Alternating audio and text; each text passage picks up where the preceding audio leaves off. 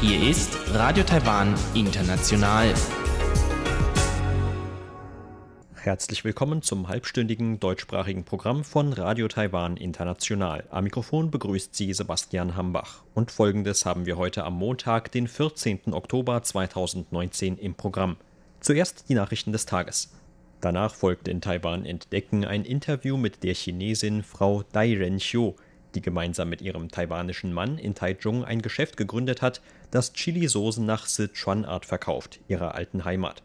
Und zum Abschluss berichtet Eva Trindl in Taiwan Monitor über die Nationalfeiertagsansprache von Präsidentin Tsai Ing-wen von vergangenen Donnerstag.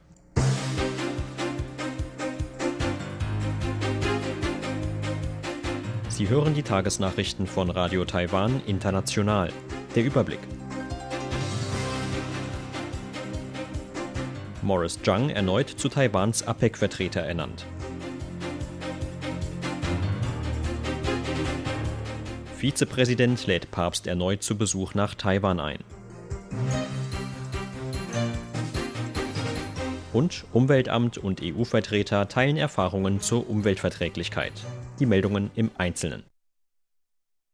Der ehemalige Unternehmenschef Morris Zhang ist das zweite Jahr in Folge von Präsidentin Tsai Ing-wen zu Taiwans Vertreter beim Gipfeltreffen des Asien-Pazifik-Wirtschaftsforums, kurz APEC, ernannt worden. Das Gipfeltreffen von Wirtschaftsvertretern der APEC-Mitgliedstaaten findet in diesem Jahr zwischen dem 16. und 17. November in Chile statt. Auf einer heutigen Pressekonferenz begründete die Präsidentin ihre Entscheidung für Zhang mit Verweis auf dessen internationales Ansehen und sein tiefgreifendes Verständnis von der Entwicklung von Taiwans Technologiebereich. Die Präsidentin übertrug Zhang und der APEC-Delegation heute zugleich zwei Hauptaufgaben für die Teilnahme an der Veranstaltung in diesem Jahr. Tsai sagte, wie man durch neue digitale Technologien die Wirtschaftsintegration im Asien-Pazifik-Raum verstärkt, ist eine Frage, der sich alle Länder in der Region gegenüber sehen. Deshalb lautet ihre erste Mission, allen APEC-Mitgliedern gegenüber Taiwans Anstrengungen zu verdeutlichen, um die Bereiche digitale Gesellschaft und intelligenten Staat zu fördern. Gleichzeitig sollen sie auch Taiwans Sicht auf die länderübergreifende Wirtschaftsintegration im digitalen Zeitalter vermitteln. Die zweite Aufgabe besteht laut Tsai darin, den internationalen Partnern des Landes Taiwans Anstrengungen zur Förderung von inklusivem und nachhaltigem Wachstum zu verdeutlichen. Die Delegation solle Taiwans Anstrengungen zum Ausdruck bringen, gemeinsam mit anderen Ländern das Wirtschaftswachstum in der Asien-Pazifik-Region auf eine nachhaltige Art zu steigern. Zhang sagte auf der Pressekonferenz, dass dieses Jahr das 30. Bestehensjubiläum von APEC markiere. In diesen 30 Jahren habe das Internet die Wirtschaft und das Leben der Menschen auf drastische Weise verändert. Er werde mit anderen Wirtschaftsvertretern darüber sprechen, wie die digitale Wirtschaft das Wohl der Menschen voranbringen und Probleme lösen könne, so der 88-Jährige. Nach 2006 und 2018 wurde Zhang bereits zum dritten Mal zu Taiwans APEC-Vertreter ernannt. Zhang ist der Gründer des Unternehmens TSMC, dem weltweit größten Halbleiterhersteller. Aufgrund des Drucks von Peking darf Taiwans Staatsoberhaupt nicht selbst am APEC-Gipfeltreffen teilnehmen. Vizepräsident Chen Jianren hat am gestrigen Sonntag im Vatikan der Heiligsprechung von fünf Kirchenvertretern beigewohnt. Als Sondergesandter von Präsidentin Tsai Ing-wen saß Chen bei der Zeremonie neben Brasiliens Vizepräsident Morau und Irlands Bildungsminister McHugh. Vor der Zeremonie traf Chen, wie die Teilnehmer der anderen Delegationen auch, mit Papst Franziskus zusammen. In einem anschließenden Interview sagte Chen gegenüber der Nachrichtenagentur CNA, dass er die Gelegenheit dazu genutzt habe, den Papst erneut zu einem Besuch nach Taiwan einzuladen. Darüber hinaus habe er dem Papst zwei Geschenke überreicht: eine Dokumentation über Matteo Ricci, einen der Gründer der Jesuitenmission in China, sowie eine Zeitschrift aus Taiwan über katholische Priester und Nonnen, die in abgelegenen Regionen Taiwans arbeiten für Chen war es der dritte Besuch des Vatikans seit seinem Amtsantritt als Vizepräsident im Mai 2016. Der Vatikan ist der letzte Staat in Europa, der offizielle diplomatische Beziehungen zur Republik China Taiwan unterhält. Taiwans Umweltbehörde und das Europäische Wirtschafts- und Handelsbüro haben heute in Taipeh gemeinsam einen Dialog über das Thema Umweltverträglichkeitsprüfungen oder kurz UVP veranstaltet. Zudem ging es auf der Veranstaltung um den Erfahrungsaustausch mit Windkraftanlagen vor der Küste. Umweltbehördenleiter Zhang Ziqin sagte, dass UVPs seit 1994 in Taiwans Gesetz verankert seien. Jedoch gebe es immer noch viele Missverständnisse dazu. Die UVPs würden etwa nicht über das Recht zur Durchführung eines Projekts entscheiden. Stattdessen sollen sie Auswirkungen auf die Umwelt so gering wie möglich halten. Mit Bezug auf die von der Regierung geförderten Windkraftanlagen vor der Küste sagte Zhang, dass Taiwan noch nicht viele Erfahrungen mit Prüfungen zu deren Umweltverträglichkeit und Folgekontrollen habe. Darum hoffe er, dass der Austausch mit der Europäischen Union zu klareren Umweltstandards führen könne. Die Umsetzung von Umweltverträglichkeitsprüfungen und die Verringerung von Auswirkungen auf die Umwelt sind notwendig. Da uns die Erfahrungen mit Windkraftanlagen vor der Küste fehlen, freue ich mich sehr auf den Austausch mit den Vertretern der EU, die dahingehend viele Erfahrungen haben. So Zhang. Philipp Gregorczewski, der Leiter des Europäischen Wirtschafts- und Handelsbüros in Taipeh, lobte Taiwans Förderung von grünen Energiequellen. Er sagte, dass Taiwan und die EU nicht nur gleiche Ansichten teilen würden. Taiwan sei auch ein unverzichtbarer Kooperationspartner beim Thema Nachhaltigkeit. Das Außenministerium hat sich heute zurückhaltend zu einer Bürgerinitiative in den USA geäußert. Eine über das Online-Petitionssystem des Weißen Hauses eingereichte Eingabe fordert die USA auf, Taiwan offiziell als ein Land anzuerkennen, das seit mehr als 60 Jahren unabhängig regiert werde. Das Außenministerium sagte, man habe Kenntnis davon, dass die Petition am Sonntag die Hürde von 100.000 Unterschriften genommen habe.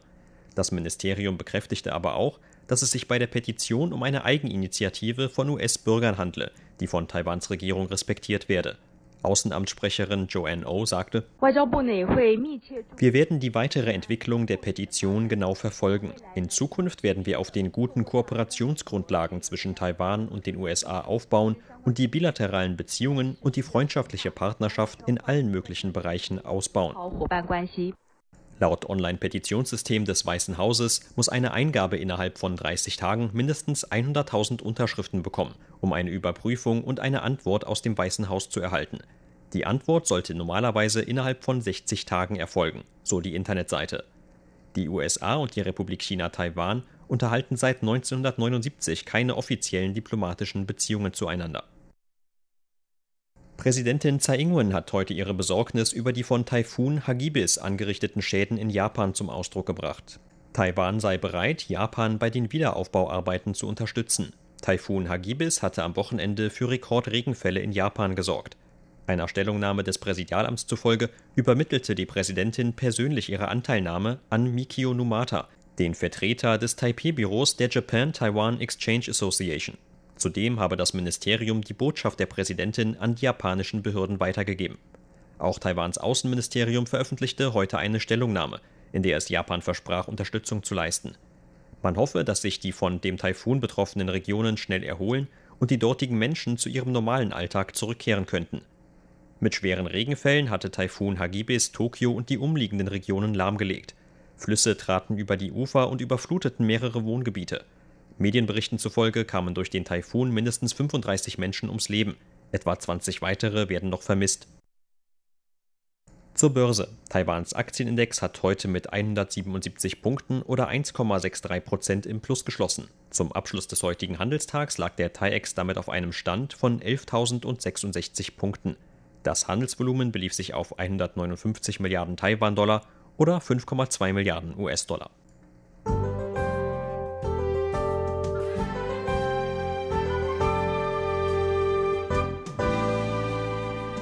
Im Norden und Nordosten gab es heute immer wieder kürzere Regenfälle, die gebietsweise zum Abend hin weiter zunahmen. In Mitteltaiwan war es dagegen leicht bewölkt bis sonnig. In Südtaiwan blieb es heute bedeckt, aber trocken. Die Temperaturen lagen im Norden heute zwischen 23 und 28 Grad Celsius. In Mittel- und Südtaiwan wurden bis zu 32 Grad erreicht. Und dies sind die Aussichten für morgen, Dienstag, den 15. Oktober. Morgen ist laut Wetteramt im Norden und Nordosten wieder mit vereinzelten Regenfällen zu rechnen. Auch in anderen Regionen Osttaiwans könnte es morgen regnen. Weitgehend sonnig sollte es dagegen erneut in Mitteltaiwan werden. Im Süden bleibt es voraussichtlich bei leicht bewölktem und trockenem Wetter. Die Temperaturvorhersage für morgen lautet 21 bis 26 Grad Celsius in Nordtaiwan, in Mitteltaiwan bis 31 und im Süden bis 32 Grad.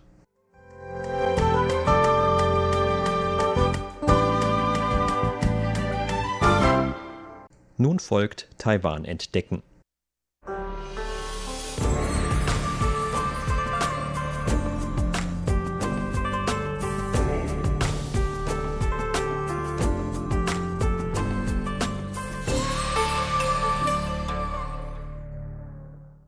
Statistiken von Taiwans Behörden zufolge gibt es derzeit etwa 380.000 Ehen zwischen Taiwanern und Chinesen.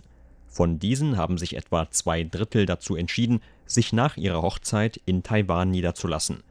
Die allermeisten der in Taiwan lebenden Ehepartner aus China sind Frauen. Zu ihnen gehört auch Frau Dai Renxiu, die heute zusammen mit ihrem Mann und ihrem Sohn im mitteltaiwanischen Taichung lebt Ursprünglich stammt Frau Dai aus der chinesischen Provinz Sichuan, die im Südwesten Chinas liegt. Im Interview mit RTI sprach sie über ihren Lebensweg von Sichuan nach Taichung und ihr heutiges Leben bzw. ihre Arbeit in Taiwan. Frau Dai gründete ihr eigenes Geschäft und verkauft heute selbst hergestellte Soßen nach Art ihrer Heimat Sichuan. Im Interview erklärt Frau Dai, wie sie und ihr Mann sich kennengelernt haben. Mein Mann und ich hatten gemeinsame Freunde, über die wir uns ganz am Anfang kennenlernten. In der ganzen Zeit, in der wir vor unserer Hochzeit zusammen waren, das war vor über zehn Jahren, da gab es noch nicht so viele Informationen wie heute. Das bereitete uns einige Schwierigkeiten, vor allem im Bereich der Kommunikation und im Bereich der Kultur. Aber letztlich ist all das nicht so wichtig. Das Wichtigste ist, dass beide gut miteinander auskommen und sich gut verstehen. Wir waren etwa zwei Jahre lang zusammen, bevor wir geheiratet haben. Es war eine sehr widersprüchliche Zeit für mich, da ich das einzige Kind in meiner Familie bin. Ich hatte mir früher keine Vorstellungen vom Heiraten gemacht, aber innerhalb der zwei Jahre, die ich mit meinem späteren Mann zusammen war, wurde mir klar, dass er nicht schlecht ist. Und auch seine Mutter ist eine gute Schwiegermutter für mich. Sie hat während der damaligen Zeit ständig den Kontakt zu mir und zu meiner Mutter aufrechterhalten und uns unterstützt. Mit der Zeit lernte ich also die Familie meines Mannes immer besser kennen und immer mehr zu schätzen. Deshalb ging ich davon aus, dass es schon nicht so schlimm werden würde. Genau wie die meisten anderen chinesisch-taiwanischen Ehepaare entschieden sich auch Frau Dai und ihr Mann für ein Leben in Taiwan. Wir sind direkt nach der Hochzeit nach Taiwan zurückgegangen. Vor unserer Hochzeit bin ich noch ein paar Wochen lang mehrmals mit dem Flugzeug nach Taiwan geflogen, und das obwohl ich kaum Geld hatte, wie das ebenso ist, wenn man jung ist. Aber auch das Telefonieren war sehr teuer. Davor ist mein Mann einmal alle zwei Wochen oder einmal pro Monat zu mir nach China geflogen. Man kann sagen, dass wir beinahe unser ganzes Gehalt an die Fluggesellschaften und Telekommunikationsunternehmen abgegeben haben. So sind wir nach der Hochzeit also nach Taiwan gekommen. Und kurz nachdem wir uns hier niederließen, wurde ich schwanger und brachte meinen Sohn zur Welt. Ich arbeitete eine Zeit lang bei einem Unternehmen, das mich auch nach China schicken wollte. Aber schließlich entschied ich mich wegen meines Sohnes dafür, in Taiwan zu bleiben. Natürlich hätte es mir als Einzelkind auch sehr gut gepasst, weiter in China auf meine Eltern aufzupassen. Aber wenn ich nebenher noch hätte arbeiten müssen, wäre das etwas unpraktisch gewesen. Deshalb lehnte ich das Angebot des Unternehmens ab und gründete später mein eigenes Geschäft. Das Hauptprodukt ihres eigenen Geschäfts zeigt Frau Dais Verbundenheit zu ihrem Heimatort in Sichuan und dessen Regionalküche die sich unter anderem durch sehr scharfe Gerichte auszeichnet. Das Unternehmen, bei dem ich vorher gearbeitet habe, hat zum Mittagessen immer Lunchboxen bestellt. Aber ich selbst konnte mich an den Geschmack von Taiwans Küche nie so richtig gewöhnen. Aus diesem Grund bereitete ich mir manchmal Chilisoßen zu und brachte sie mir zum Würzen des Mittagessens ins Büro mit. Ich teilte auch etwas davon mit meinen Kollegen, denen sie allen sehr gut schmeckte.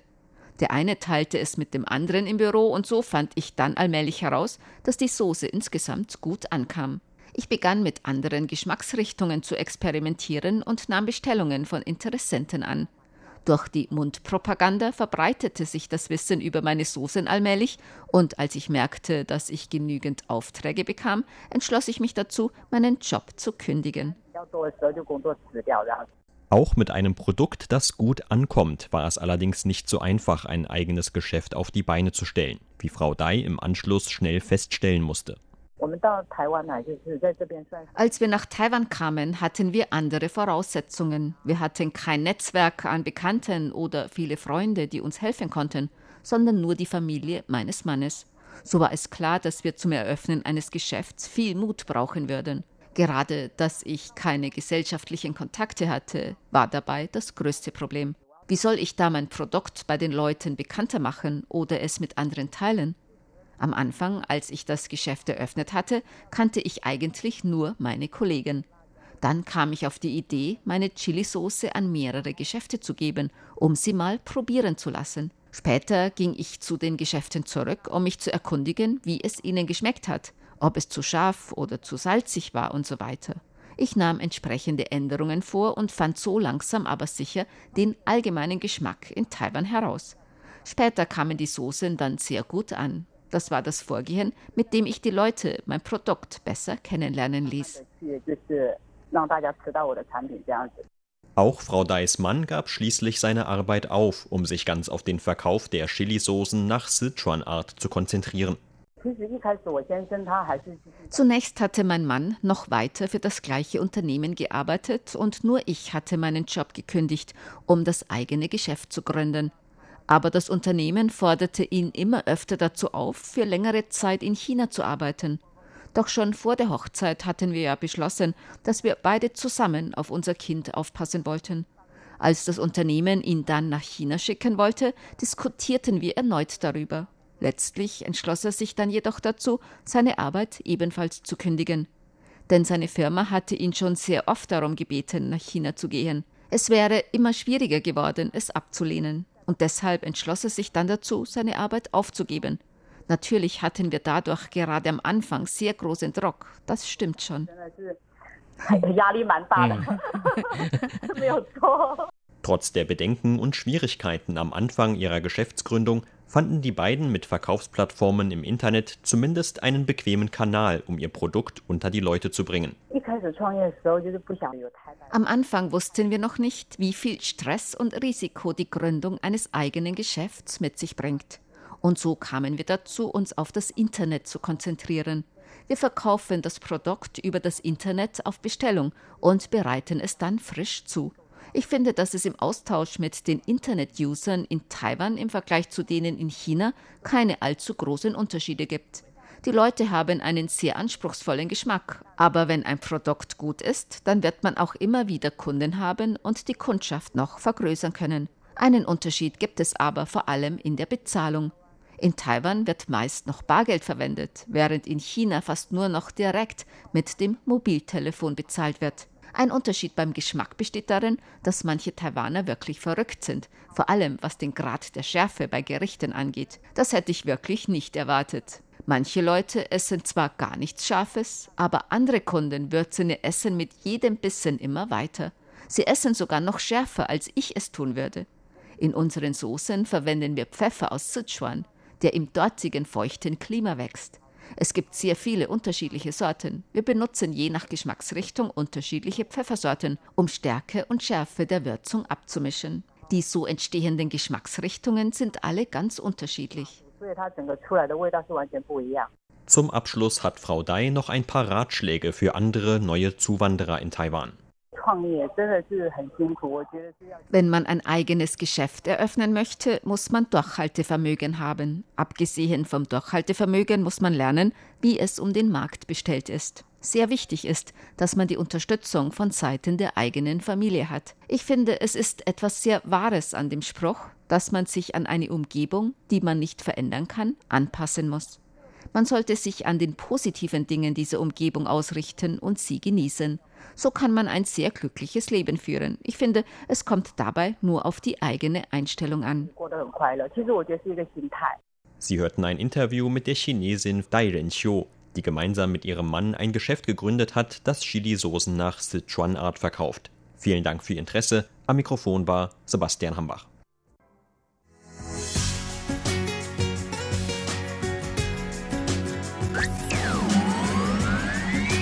Radio Taiwan, international aus Taipeh.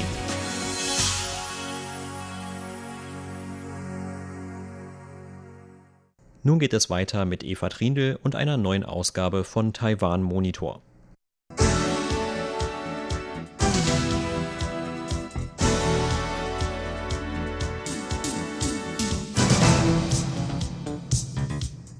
Präsidentin Tsai Ing-wen hat am Nationalfeiertag am 10. Oktober ihre Nationalfeiertagsansprache gehalten. In der knapp 15-minütigen Ansprache sprach sie auch über die Herausforderungen Taiwans durch China. Sie sagte,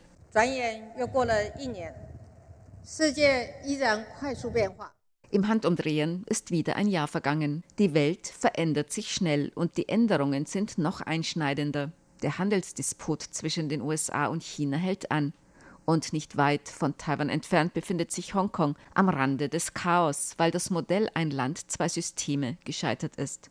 Und trotzdem droht China weiterhin, auch Taiwan das Ein Land, zwei Systeme Modell aufzuzwingen. Chinas diplomatische Offensiven und militärische Einschüchterungen stellen eine ernsthafte Herausforderung von Frieden und Stabilität in der Region dar.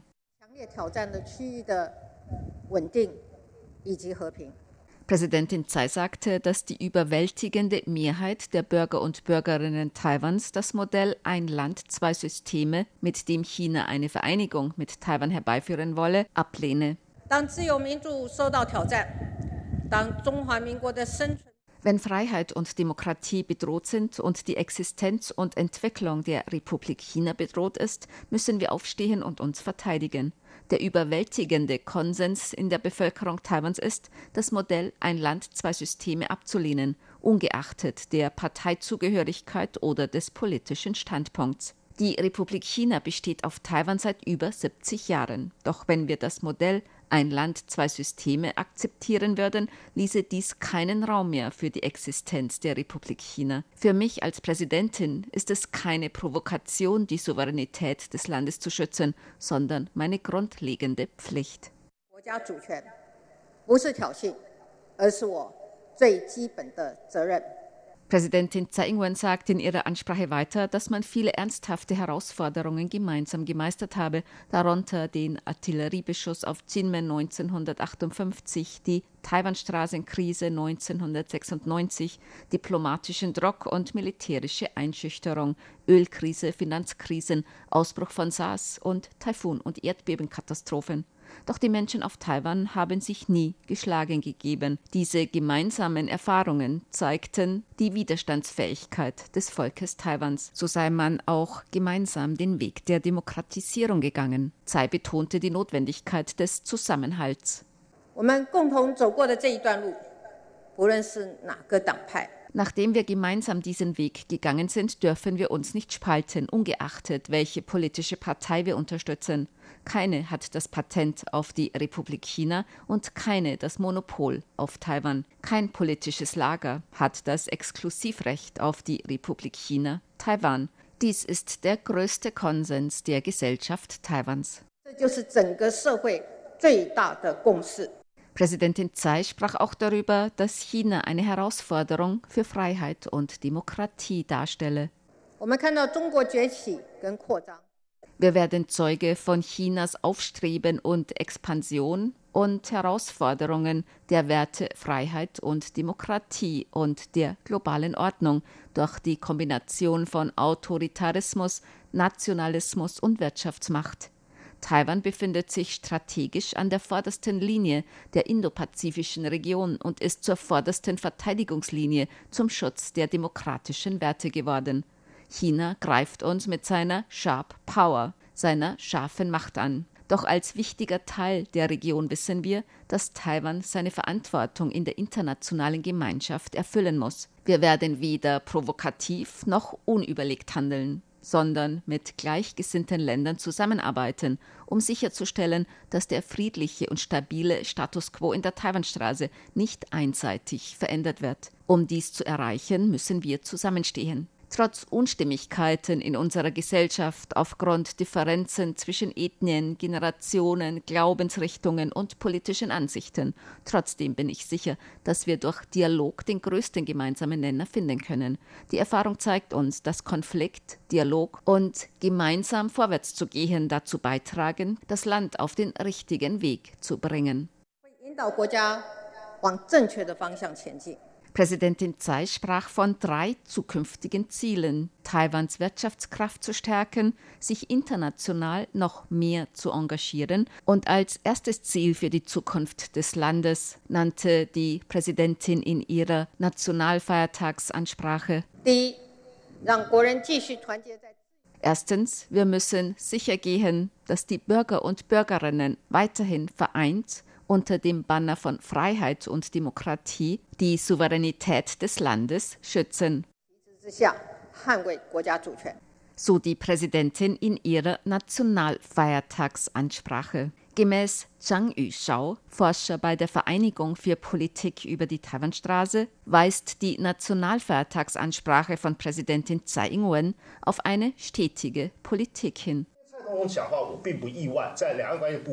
Ich bin nicht überrascht über die Aussagen von Präsidentin Tsai Ing-wen über die Beziehungen zwischen beiden Seiten der Taiwanstraße in ihrer Nationalfeiertagsansprache. Es ist im Grunde eine Weiterführung vergangener Ansprachen. Präsidentin Tsai hat in vorherigen Ansprachen gesagt, man werde auf der Grundlage des gegenwärtigen Systems der Republik China den Status quo zwischen beiden Seiten der Taiwanstraße aufrechterhalten.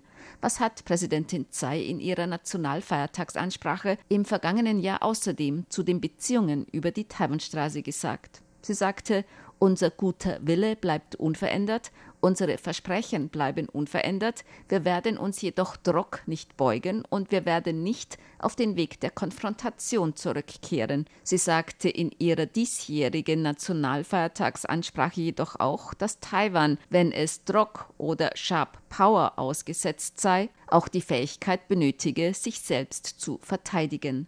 Ich denke, die Schlussfolgerung aus der Nationalfeiertagsansprache von Tsai Ing-wen ist, dass ihre Politik bei den Beziehungen mit China stetig ist. Es wird keine Provokationen geben und ihre Politik wird beständig und vorhersehbar sein. Ihre Aussagen sind in einer Linie mit ihrer Nationalfeiertagsansprache von vor einem Jahr und ihrer Neujahrsansprache.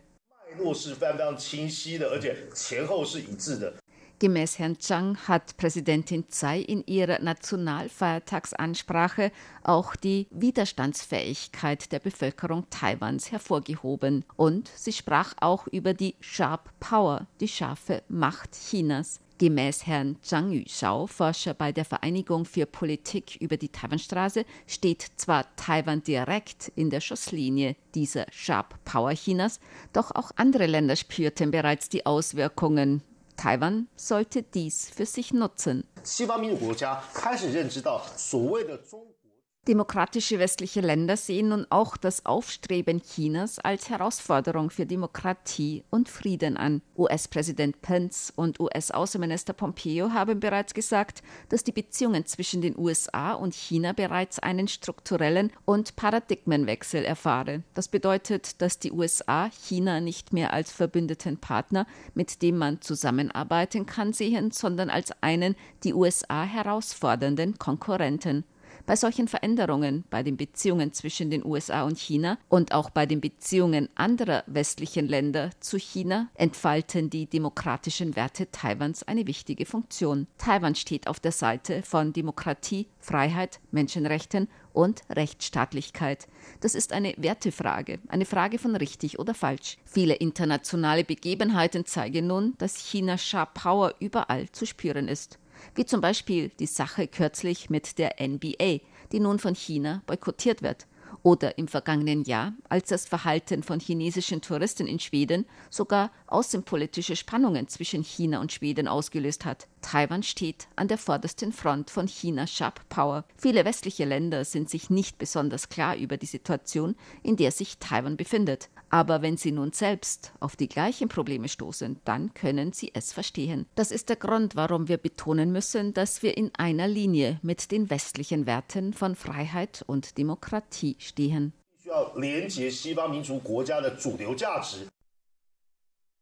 Sie hörten das halbstündige deutschsprachige Programm von Radio Taiwan International am Montag, den 14. Oktober 2019.